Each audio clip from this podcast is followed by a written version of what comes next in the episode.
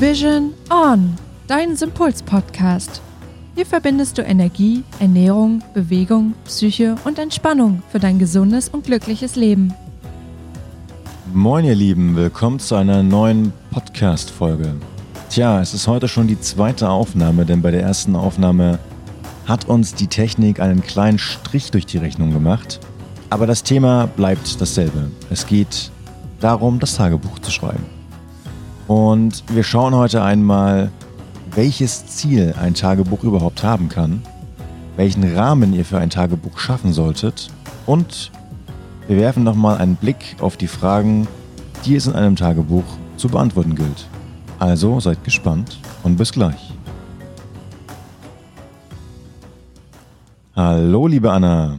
Hallöchen, Hannes. Ja, schön dich wiederzusehen und das wieder äh, ist hier sehr passend. Ja, also wir haben ja die ganze Folge nun schon mal aufgenommen, um dann festzustellen, zwei Tage später, dass die Murks war, technisch betrachtet.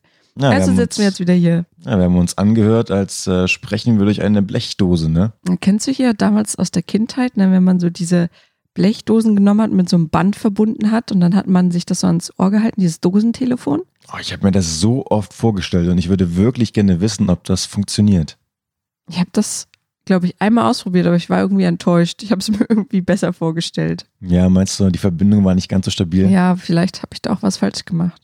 Ah, Wer weiß. Na gut, wir hätten einfach mal bei Löwenzahn nachfragen sollen. Ja, jetzt ja zu spät. Aber zurück zum Thema. Es geht ums Tagebuchschreiben, nicht um Löwenzahn, um Dosentelefone. Denn das Tagebuchschreiben ist ja so ein schönes Mittel für so viele verschiedene Dinge und meistens fängt alles mit Tagebuchschreiben an.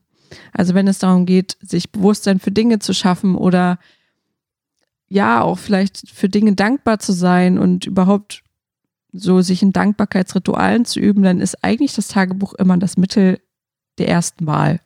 Und da bist du auch schon beim ersten Thema, denn du hast ja die Ziele eines Tagebuchs direkt angesprochen. Also es kann sein, durch zum Beispiel ein Dankbarkeitstagebuch deine Schwingung zu erhöhen. Es könnte aber auch sein, dein Bewusstsein für dein Selbst oder für deine Umwelt zu erhöhen, indem du mal schaust, ja, was passiert denn eigentlich so in mir oder um mich? Und schlussendlich für diejenigen, die sagen, wir wollen ja den richtigen Tiefgang, die können natürlich auch ein Tagebuch schreiben, indem sie analysieren und reflektieren. Das ist ja meistens das, was du ja schon mit deinen, mit den Kunden ne, bei dir in den Sitzungen auch machst, weil ihr da schon drüber hinaus seid, über das Bewusstsein schaffen, geht es ja schon mehr noch um das Hinterfragen dann, ne? Genau, also wir schaffen natürlich zuerst Bewusstsein, also wir sozusagen die, die Reihenfolge, wie du ein Tagebuch schreibst, könnte man genau nach diesen drei Punkten fassen. Wir könnten also sagen, wir fangen mit einer Dankbarkeitsübung an, um reinzukommen, weil das so ein bisschen das Einfachste ist. Und dann sagen wir, danach gehen wir in das Bewusstsein schaffen, um schlussendlich ja, den Pokal zu holen, wenn wir dann gemeinsam das äh, bewusst gemachte analysieren und reflektieren. Denn ohne die Bewusstheit geht das Reflektieren natürlich nicht. Also solltet ihr euch im ersten Schritt erstmal überlegen, was ist überhaupt Ziel des Tagebuchs? Möchtet ihr euch eben nur Bewusstsein schaffen? Möchtet ihr euch einfach vielleicht am Ende des Tages oder am Anfang des Tages einfach aufschreiben, für welche Dinge ihr dankbar seid, um eben eure Schwingung zu erhöhen oder natürlich tiefer zu gehen? Danach richten sich ja dann auch so ein bisschen die Fragen, ne? Also danach kann ich ja auch erst entscheiden, was für Fragen stelle ich mir denn selbst in diesem Tagebuch. Hast du dafür noch Tipps? Ja, also wie du schon gesagt hast, die Fragen sind tatsächlich total abhängig von dem Ziel deines Tagebuchs.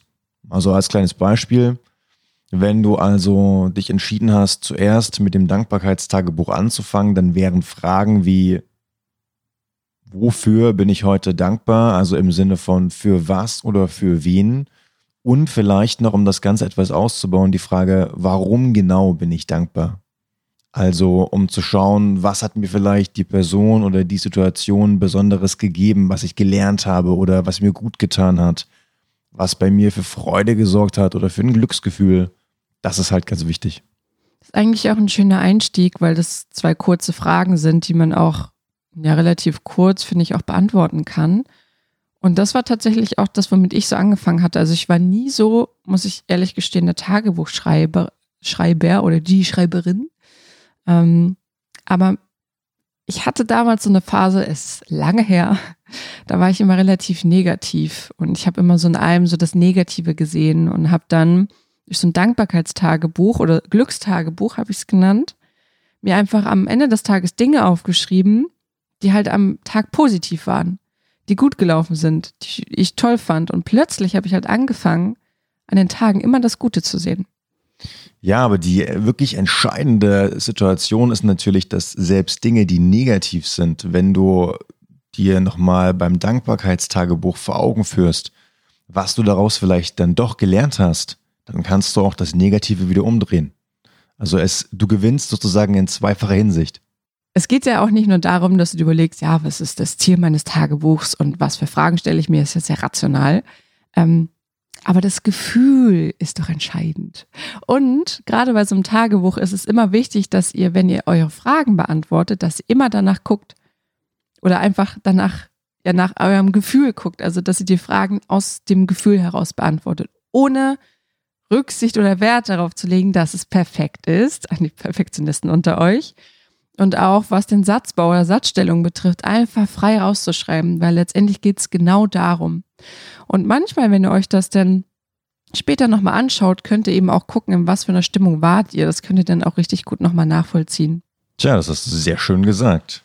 Dann aber jetzt zum nächsten Punkt, nämlich ähm, wenn ihr also ein Tagebuch schreibt mit dem Ziel, Bewusstsein für euch selbst oder eure Umwelt zu schaffen, dann sind die Fragen natürlich ein bisschen anders. Und Beispielfragen könnten zum Beispiel sein, was habe ich heute gedacht? Wie habe ich mich heute verhalten? Welche Entscheidungen habe ich heute getroffen? Welche Erfahrungen habe ich dadurch gemacht? Und natürlich zum Schluss, welche Emotionen sind daraus entstanden? Wichtig ist natürlich immer, dass ihr auch schaut, und das ist eigentlich mit schon der nächste Punkt, wenn das jetzt so viele Fragen sind und das für euch zu umfangreich ist, dann ist es vielleicht auch gar nicht so schlecht, das auch ein bisschen zu kürzen. Wichtig ist, dass es auch in euren Alltag passt und dass ihr das regelmäßig macht. Also pickt euch die für euch am wichtigsten Fragen heraus, wo ihr sagt, ja, die würden mir am meisten geben, ähm, am meisten äh, Bewusstsein über das, was passiert ist. Und hast jetzt noch mal einen Tipp für das Tagebuch, was das Analysieren, Reflektieren betrifft, einen kurzen? Das ist eigentlich ganz einfach. Also bei den Fragen, die ich euch gerade vorgestellt habe, geht es dann nur im Analysieren und Reflektieren darum, die ersten drei, also das Denken, das Verhalten und das Treffen der Entscheidungen, mit äh, nicht wie oder was, sondern aus welchem Grund vorne ranzusetzen. Also warum habe ich mich so entschieden? Warum habe ich so gehandelt? Warum habe ich das gedacht? Sowas. Zum Beispiel. Okay. Aber, um jetzt nochmal auf das Thema von eben zurückzukommen, schafft euch also bewusst Zeiten für euer Tagebuch. Wenn ihr natürlich ein Tagebuch habt, was ein bisschen umfangreicher ist, ist es sowieso immer besser, sich dafür dann richtig Zeiten zu legen. Das kann morgens nach dem Aufstehen direkt sein, mit als Ritual mit einzubinden oder mittags auf Arbeit, wenn ihr da das Gefühl habt, das bringt euch was, ihr braucht vielleicht auch ein bisschen ja, was, um euch zu zentrieren, was rauszulassen, dann vielleicht auch mittags auf Arbeit in der Pause oder abends vorm Schlafen gehen. Und da wäre auch nochmal wichtig, dass ihr guckt, dass ihr eben auch dafür Vorbereitungen trefft. Sprich, habt ihr das Tagebuch dann auch schon zur Hand liegen. Also macht es euch wirklich so einfach wie möglich. Ja, und nicht nur das Tagebuch zur Hand legen, sondern was die Rahmenbedingungen betrifft. Ihr könnt das Tagebuch schreiben ja auch als richtiges Ritual machen. Das bedeutet, und ein Ritual beginnt ja auch schon mit dem Equipment. Also, dass du dich fragst, hey, wie soll mein Tagebuch denn aussehen? Was ähm, habe ich lieber ein Ledertagebuch oder lieber ein ganz glattes oder einfach nur ein Notizblock? Und genau dasselbe trifft natürlich auch für den Stift zu. Oder wenn ihr sagt, ja, Tagebuch ähm, schreiben für mich bedeutet auch, dass ich vielleicht ein bisschen zeichne oder mit Farben hantiere, dann geht es natürlich auch darum, was für Stifte benutzt ihr. Also je schöner das Equipment für euch, desto größer ist natürlich auch die Motivation dann zu sagen, ja, okay, es ist nicht nur eine Aufgabe, sondern es ist tatsächlich was, was mir richtig Spaß macht, was mich erfüllt. Ich hatte mal so ein richtig schönes Buch, das immer so ein bisschen so mit matt, glänzend Gold äh, immer so eingehüllt war. Dazu einen schönen Glitzerstift. Ja, wie so eine kleine Schatztruhe, ne? Ja, so ungefähr. Also Sehr kann cool. ich nur empfehlen, achtet da gerne darauf, dann macht es auf jeden Fall viel mehr Spaß. Und auch generell, wenn ihr das zum Ritual macht, das kann ja auch bei einer Tasse Tee sein, bei schöner Musik. Also bei mir zum Beispiel wäre es so, ich würde Hannes einfach ins Schlafzimmer sperren und würde dann hier im Wohnzimmer so Kerzenlicht anhaben, so Jazzmusik im Hintergrund, Tee, vielleicht auch ein bisschen Schoki und dann würde ich mein Tagebuch schreiben. Ja. Ah, das ist das sogenannte Disney-Format. nee, Disney-Format würde anders aussehen. Ach stimmt, der wäre kein Jazz, oder? Nein, da würden im Hintergrund natürlich die ganze Zeit die Hintergrundlieder aus den Disney-Filmen laufen. Ach ja, ja, du hast recht. So von Cinderella und so. Aber ihr seht, also Grundprinzip ist natürlich, je schöner die Atmosphäre, in der ihr das Tagebuch schreibt, desto angenehmer wird die ganze Geschichte. Aber das Wichtigste an der Atmosphäre ist, dass ihr Privatsphäre habt. Denn wenn euch die ganze Zeit jemand über die Schulter guckt, dann ist ja natürlich logisch, dass ihr das Tagebuch nicht vielleicht so ehrlich führt, wie ihr es sonst führen würdet, ohne dabei beobachtet zu werden. Genau, also so ein bisschen Privatsphäre ist einfach gut dafür, damit ihr offener mit dem Tagebuch umgehen könnt. Denn nicht jeder ist so extrovertiert oder auch vielleicht so kommunikativ mit seinem Partner oder seinen Mitmenschen. Vielleicht wohnt ihr ja noch in einer WG oder ihr äh, andere Art von Wohngemeinschaft, wo ihr halt sagt, ja, da fehlt es dann doch so ein bisschen an Rückzug. Das ist halt wirklich ganz wichtig. Und was auch noch dazu kommt, wenn ihr jetzt von einem ja, intensiven Arbeitstag kommt oder etwas sehr Aufregendem, dann gebt euch mal ein bisschen Zeit, um anzukommen. Also setzt euch nicht sofort ran und schreibt oder rattert einfach alles runter. Also Wolltest du aus Schrei schreibt und rattert schrattert machen? Ja, ich wollte schrattert daraus machen. ah, das ist ein neues Wort. Neologismus, ne, hat man das in Deutsch mal genannt. Die Neuerschaffung und Neuerfindung von Wörtern. Ja, das passiert mir wirklich ständig. Naja, auf jeden Fall ist es so, dass wenn ihr, wenn ihr das, also das tut, dann habt ihr einen ganz anderen Fokus beim Schreiben und das ist eben auch wichtig dafür, dass alle Gedanken und Emotionen dann wirklich aus Papier kommen. Jetzt ist die Frage, Hannes, was mache ich denn mit so einem Tagebuch? Also, was fange ich denn damit an? Also beim Dankbarkeitstagebuch gibt es, glaube ich, jetzt nicht so viel, weil es geht ja darum, wirklich einfach allgemein mehr so die positiven Dinge zu sehen, aber so mit den anderen?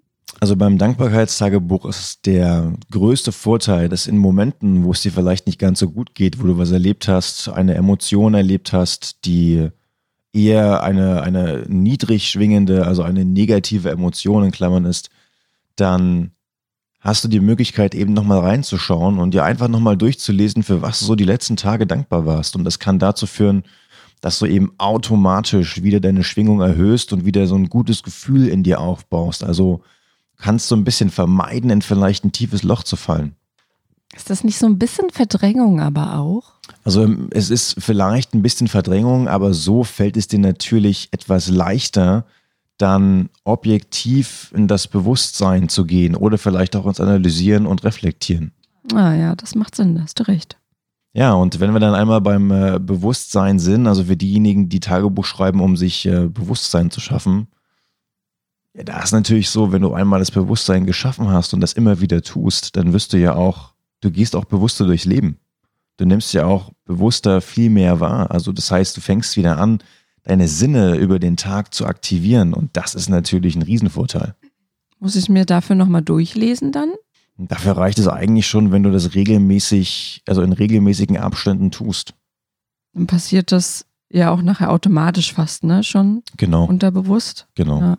Also Ziel ist es ja eigentlich, dass du nachher nicht mal mehr Tagebuch schreibst, weil du das im Kopf quasi schon abläuft. Aber das ist ja für den Anfang genau das. Genau. Ja. Ja, und beim Analysieren und Reflektieren, ja, der Vorteil da liegt halt ganz klar darin, dass du dort die Chance hast, deine Sachen halt tatsächlich mal auf den Grund zu gehen. Und äh, dort kannst du auch feststellen, okay, ist das zum Beispiel ein, ein Thema, das ich selber lösen kann?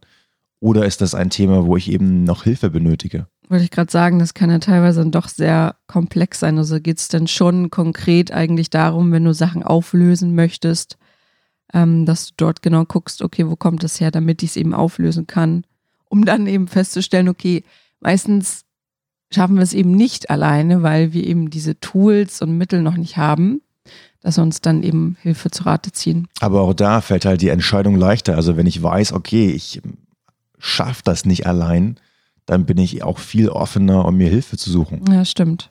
Stimmt, ja. Denn die meisten Leute denken ja, oder auch wir denken das ab und zu, ja, ganz ehrlich, das äh, schaffen wir schon. Dann fängst du eben an, das so ein bisschen vor dir herzuschieben.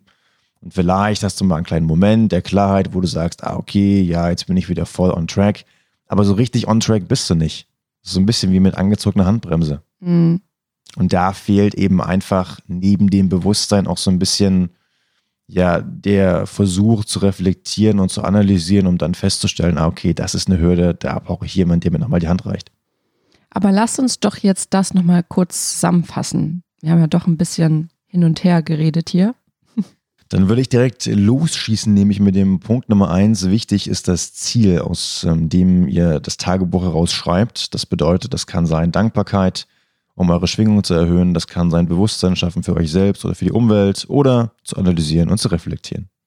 Und wenn ihr dann das Ziel eures Tagebuchs festgelegt habt, dann folgt im zweiten Schritt die Anpassung der Fragen sozusagen. Also danach könnt ihr dann erstmal schauen, welche Fragen sollte ich mir stellen und eben auch zu gucken, okay, es sind auch Fragen, die ich auf jeden Fall auch schaffe, zeitlich am Tag auch zu beantworten.